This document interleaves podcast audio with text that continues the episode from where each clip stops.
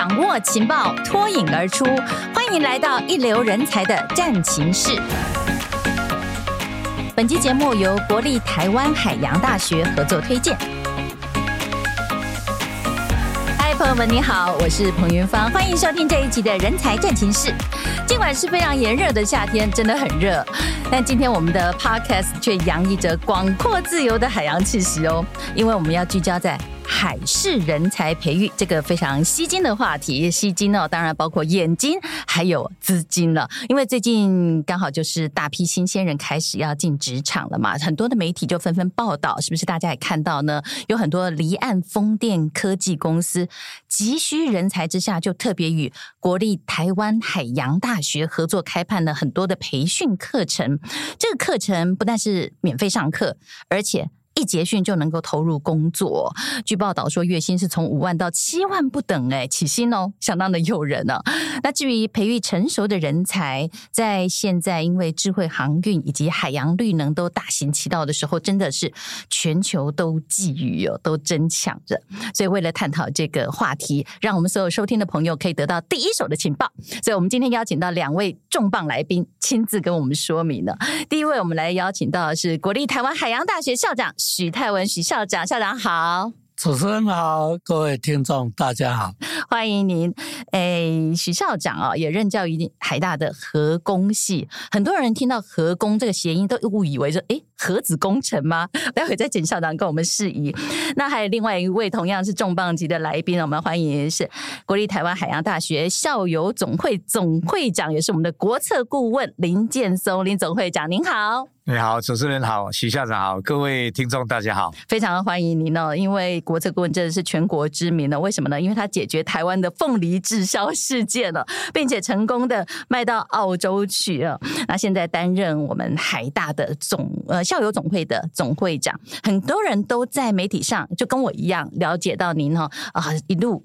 成长的这种奋斗故事哦，呃，现在是世界台商总会名誉总会长啊，您这个身份是在国际上为我们的政府发声，作为世界各国和我们国家的政府，还有作为我们在全世界各地的台商跟整个国际市场的沟通桥梁，真的故事是满满的。不过今天呢，我们就要请大家。认识另外一个身份的您，那就是国立台湾海洋大学校友啊，而且现在还担任校友总会总会长。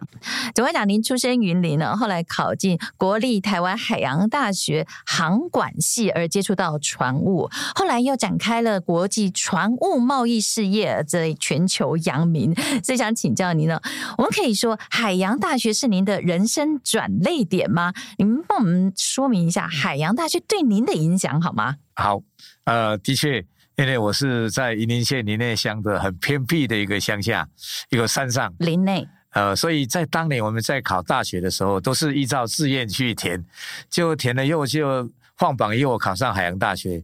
其实讲实在话，当时有我们乡下小孩，我都不晓得海洋大学在哪里。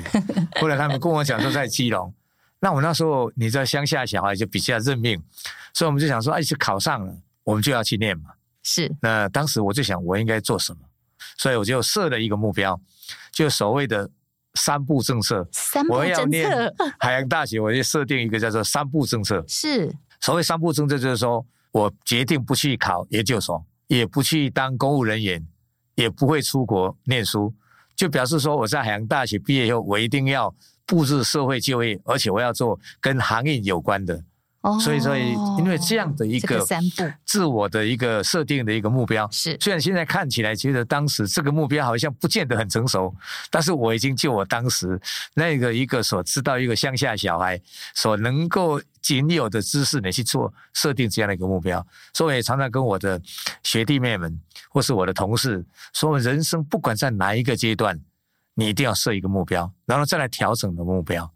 哦，这是这样。另外呢，当然，我想我念的是航运管理系，是海洋大学。当然，我们有很多的学院，我们是海运学院下面的一个航运管理系。当然，海运学院里面有我们大家知道轮机系，有航海系。那我是念航运管理，哦，就是说航运管理就不用上船，是在路上做海运的管理管理工作。是是是是是，就因为这样的一个呃，我所以我决定这样三步以后呢。所以我在学校里面就开始往这个目标，怎么样进到海运界毕业以后想到进海运界去上班，所以我当时就每天只要有时间，我就会到我们呃航管系的系馆里面去看当时的《经济日报》跟《中华日报》的航运版，想了解对经济跟海运有什么样的一个关联。是，哎，我就想做这样的事情，所以我后来也从这，尤其从《经济日报》里面的副刊。我看到了很多成功企业家的呃人生哲学，这是想跟他们学习，所以当时呢，我就告诉我自己，我必从那个时候开始，我怎么去学习用热忱、快乐、谦卑作为自己人生的一个座右铭，这引导我怎么样去在我的未来里面。怎么去走进一步这样？哇，这真的是对您一生的人格特质都有所影响，对不对？是。是在海大的过程，我相信是一方面老师的启发，一方面您自己也非常的勤奋，你也希望把这样子的一个想法能够传递给学弟妹们哦，真的是让我觉得哇，人怎么能够在这么年轻的时候都想得那么好？果然成功的企业家起来有志哦。谢谢。不过，请问校长，像我们林总会长这样哈，海大培育出来成为全球的佼佼者，然后发展方向很。很多元哦，像有人留在陆地上，有人到了海上，有人到国内，有人到国外，是这完全不是我们刻板印象。我们早年都以为哦，海大毕业就是要出海去跑船嘛，对不对？海洋大学被誉为世界第一的海洋型大学，学生都具备非常务实的专业能力啊。那近年来，海洋事业在全球。真的是炙手可热。这几年我们看到越来越多这样子啊人才的需求啊，您帮我们说明一下，海洋大学就我们所谓海大人呢的特质是什么？为什么我们发展这么多元呢？可能性非常多，是不是？哦，这个因为我们海洋大学的专业相当特殊，所以我们的训练是多元训练。那学生呢，这个念海洋大学。在过去呢，就误以为要呃上船，或是要这个在海上工作，啊，其实不是，啊，这个海海洋的专业啊，有各形各色的这个专业，那海运呢，只是其中一种，所以我们在呃训练的过程里面，我们会告诉学生，依照你的志向，如果你想。啊、呃，获得第一桶金，那我们来啊、呃、跑船哦，这是比较好的机会。嗯哼，那如果呢，你想发展其他的项目，像我们轮机是也非常有特色，它有机械、电机的这样的一个专业训练，因为轮机是综合的这个轮机。您自己是合工？哎，我自己也是合工。嗯，那我们的河工呢，我也解释一下。我们除了陆上的这个土木工程，我们比较特殊的是包含海洋的土木工程。哇，这是我们的特色。是，你像造桥，在海上造桥，那在海上做离岸风电，海上做港湾啊，做这些啊基础设施，这是呢跟其他学校不一样的地方。嗯。这听起来都觉得非常有趣，是，哎呦喂这真的是要很专业才能够去执行的。不过也看得出来，这个呃未来前途的多元性跟极广阔。因为像离岸风电啦，还有很多的港湾，其实都是现在目前很需要的，而且与时俱进，不断的发现它的重要性越来越大。然后偏偏以往的人才又不够多，对，像我们国内就是独树一帜，只有国立海洋大学，所以大家都蛮好奇，就是我们真的一直看到媒体在报道，就是海大的学生一毕业，好多大企业都在争，都在抢哦，例如说像万海、阳明、长荣、裕民跟中钢等等哦，他们如果呃。要等学生毕业，好像有点等不及的心态，都大手笔的投资哦。校长帮我们谈一下这个毕业生现在的就业情况，好不好？好，我们毕业生的就业啊，真的是非常好，炙手可热，炙手可热。那我们在校期间呢、啊，就跟我们长荣、阳明、万海、德享等等是这些呃船务公司啊，呃，做一个产学合作，也就是说，他们先提供。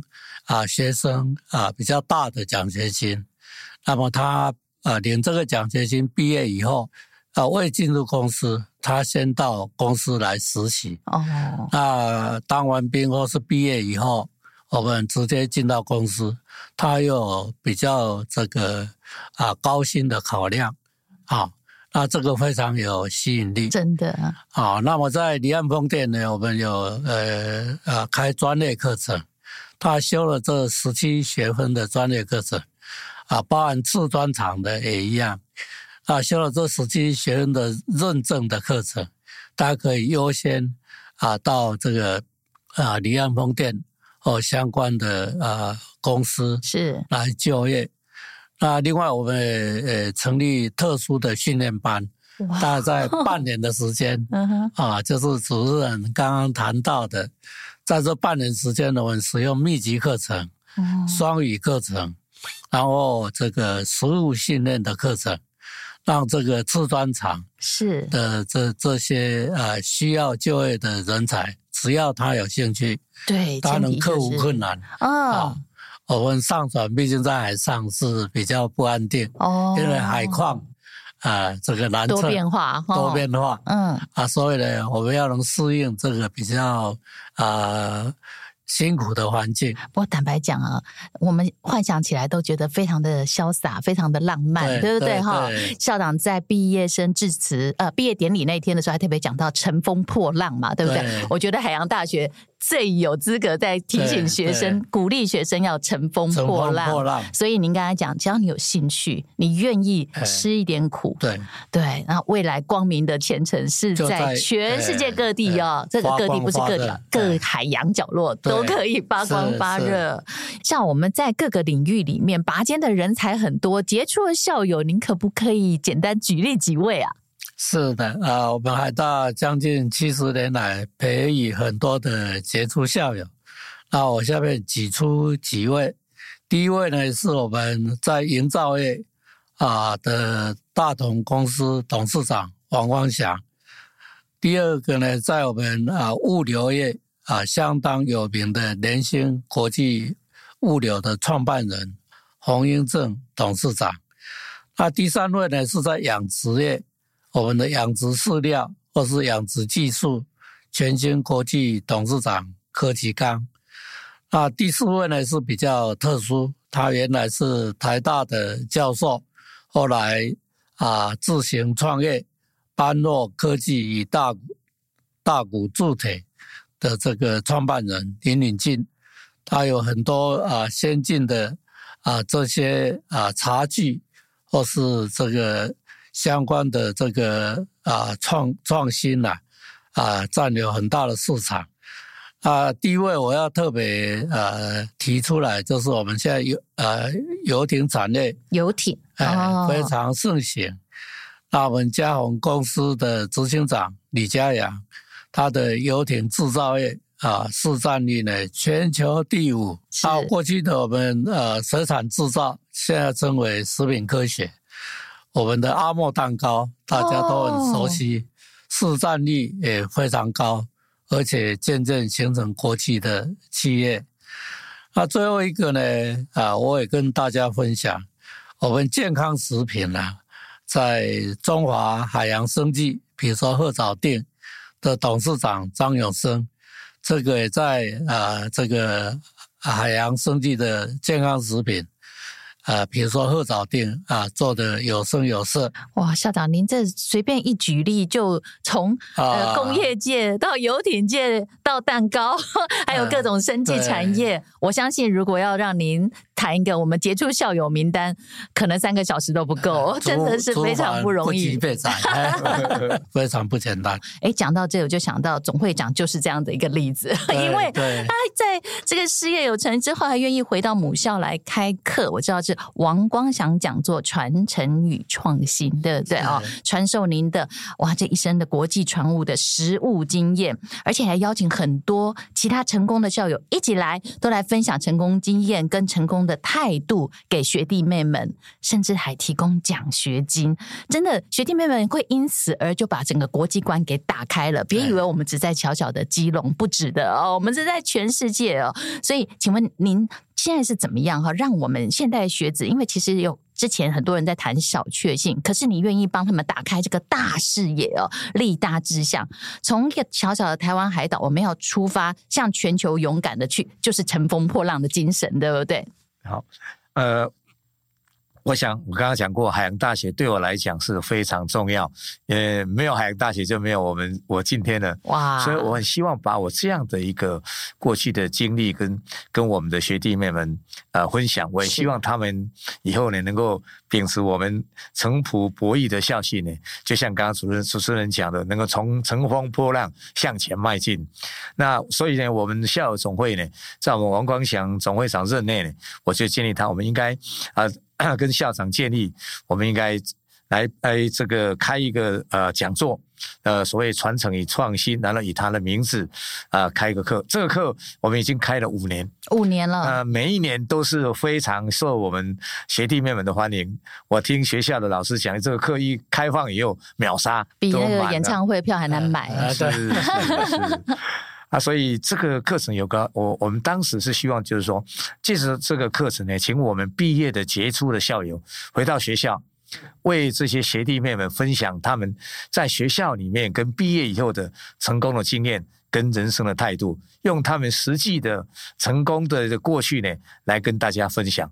那鼓励学弟妹们就在学校里面，你就要开始要做哪些事情做准备啊，然后启发他们。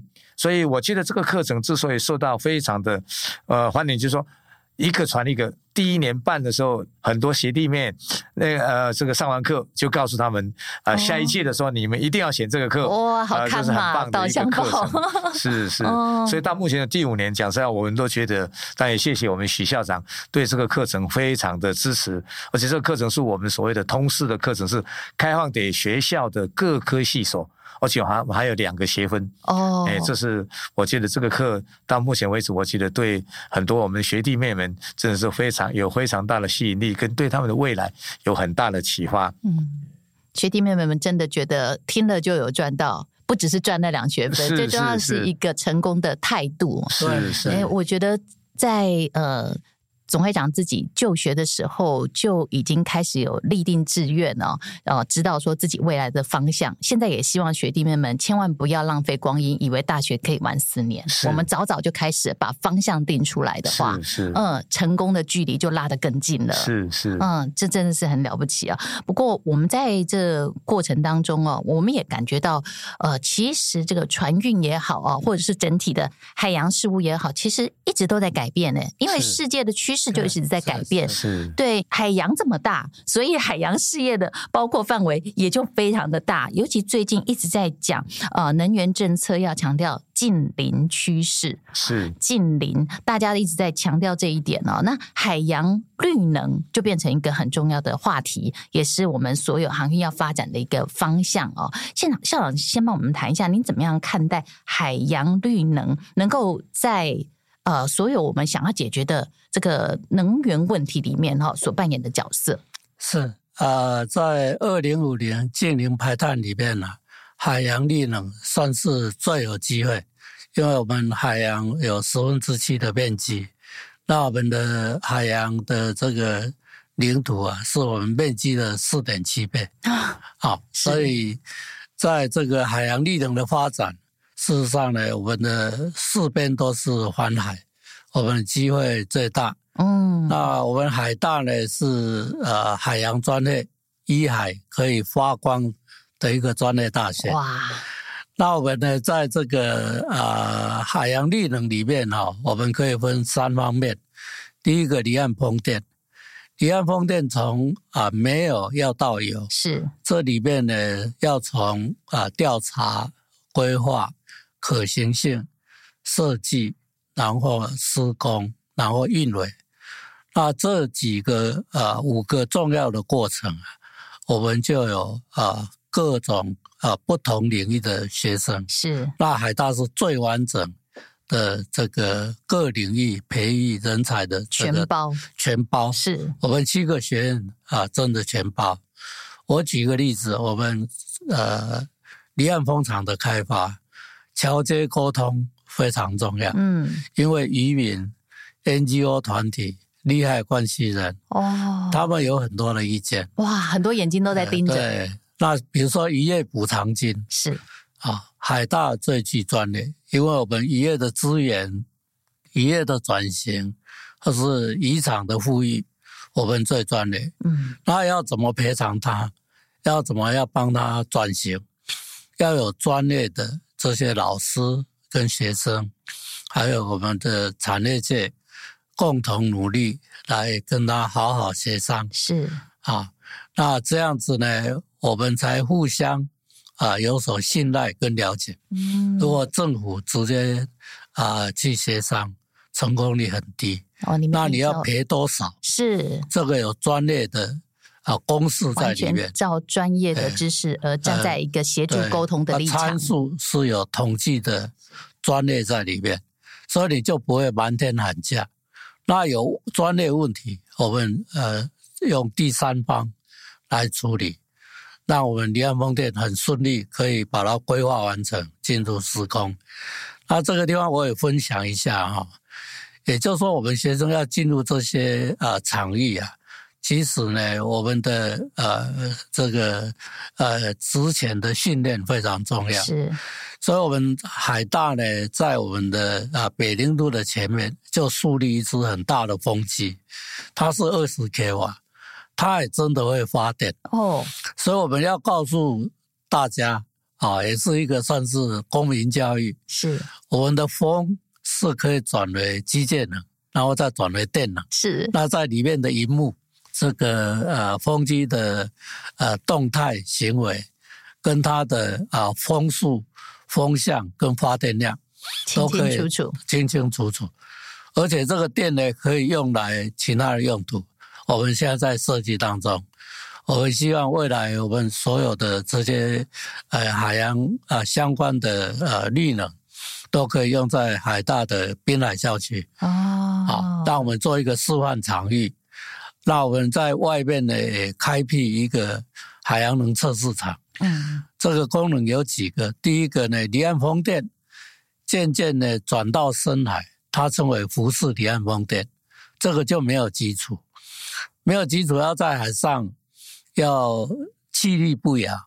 对呀，在台风、大浪、地震，这个很困难哦。所以我们测试场就是在研究这个载台啊。它的锚链，哎的这个基础要跟国外不一样，这个要经过相当的呃研发跟训练。是，我们不能一次呢就移驾到现场去实施这个示范风场。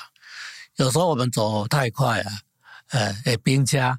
哎，这跟在陆地上施工是完全不同概念，而且他在海上施工要有这些吊装船，哦，要我们有重建码头，是，其实我们都还没有 ready，我们呢要啊要配合这个需求，配合建设，配合人才培育。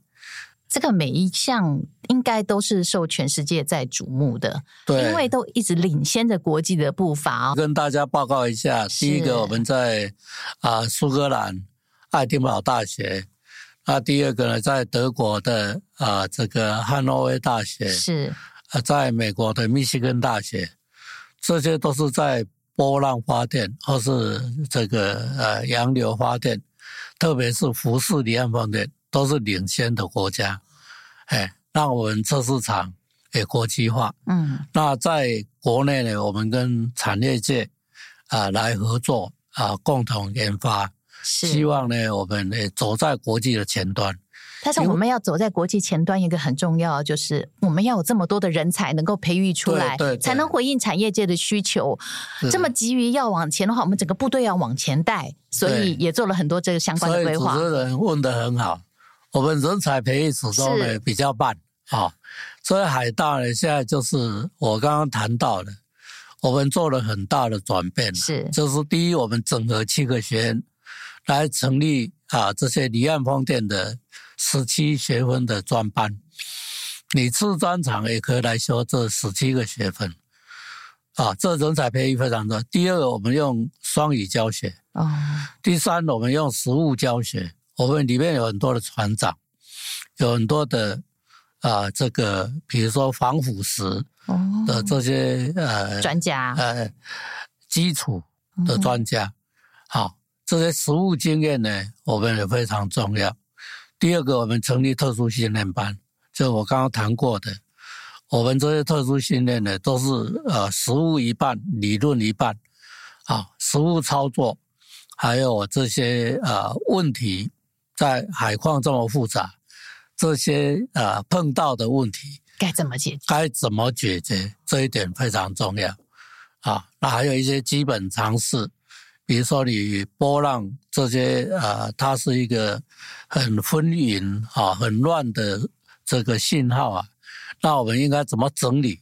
还有我们过去失败的案例啊，哦，这很重要。我们这很重要，要传承，因为毕竟台湾啊，跟欧洲不论是海况，或是地质条件，或是我们呃这个施工的这个船只。我们目前还没有了哦，哦，那就我靠外国船只啊，他进来就要打，要打，我们没有没有准备好，哎，他抢时间，哦、所以我们很多划装事件，哦，或是吊装事件呢。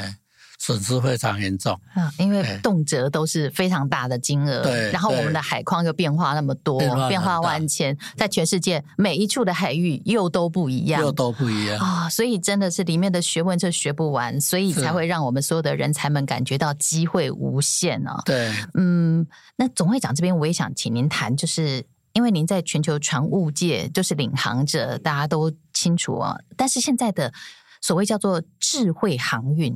也在改变，就呼应刚才校长说的，真的不断的有更新的东西出来，大家的想法更多，要研究的，而且还抢时间，跟世界竞赛哦。现在智慧航运已经在改变整个航运产业的运作方式，效率也不同了。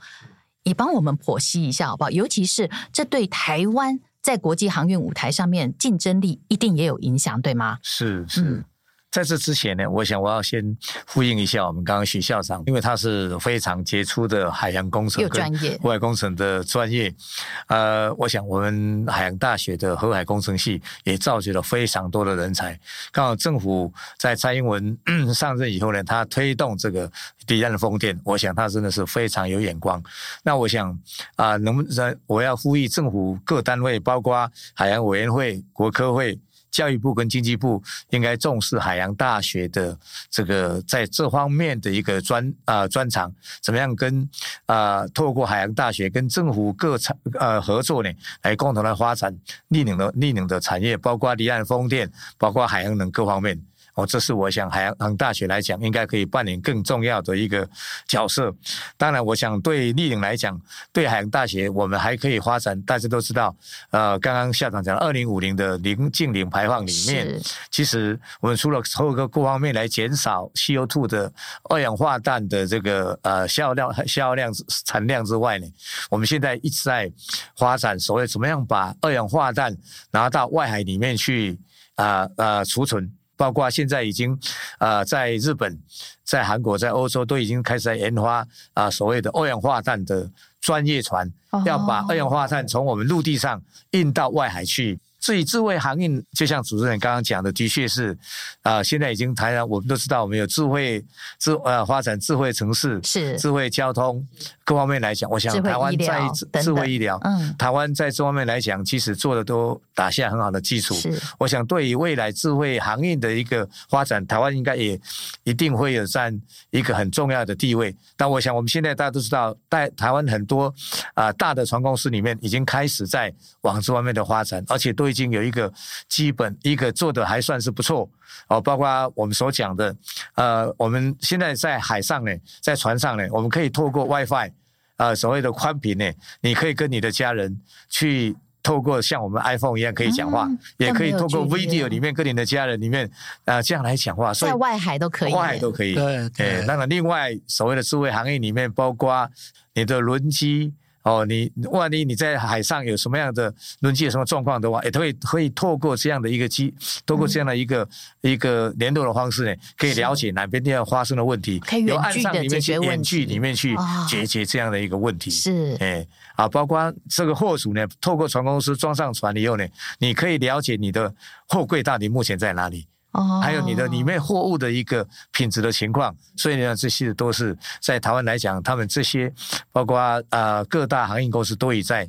在这方面讲都已经做了，而且都有很大的一个基础在那里。总会讲一路看着我们这个船务的这种运作方式的变化，从您早年到现在，真的差距很大了，对不对？所谓的智慧航运，其实我相信您也非常期待，很想要看到哇，这个世界变化 很有趣哦。是我还要补充一点，就是说。现在的海运跟以前不太一样了。以前我们听说，如果你要上船的话，好像啊、呃、有很大的风险。是，生现在也一样。科技的进步，造船的这个科技的进步呢，在上船去服务已经算是安全，是，而且又非常舒适。是，如果大家有上船去看货柜船，都是我们这几呃一般的散装船来讲，跟以前的概念都不一样。不一样。船上是非常的舒适，而且很安全。另外，你还可以。每天可以有三十分钟、二十分钟看每一个公司的规定，跟你的家人去。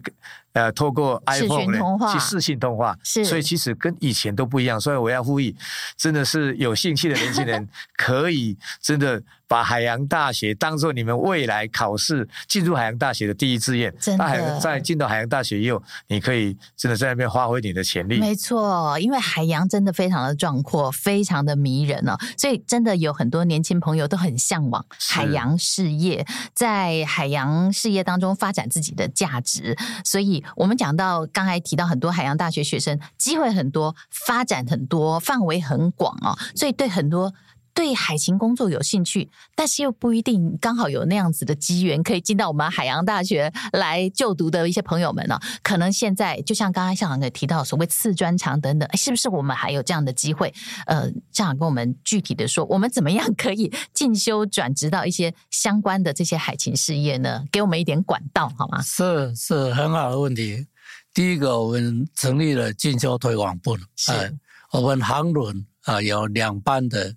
进修推广部，我们非常希望在高职端啊，这些海事的高职或是这个二专进到我们的进修推广部，然后呢，呃，它相当于大学，他毕业以后啊，就业或是要升研究所，这是一个管道。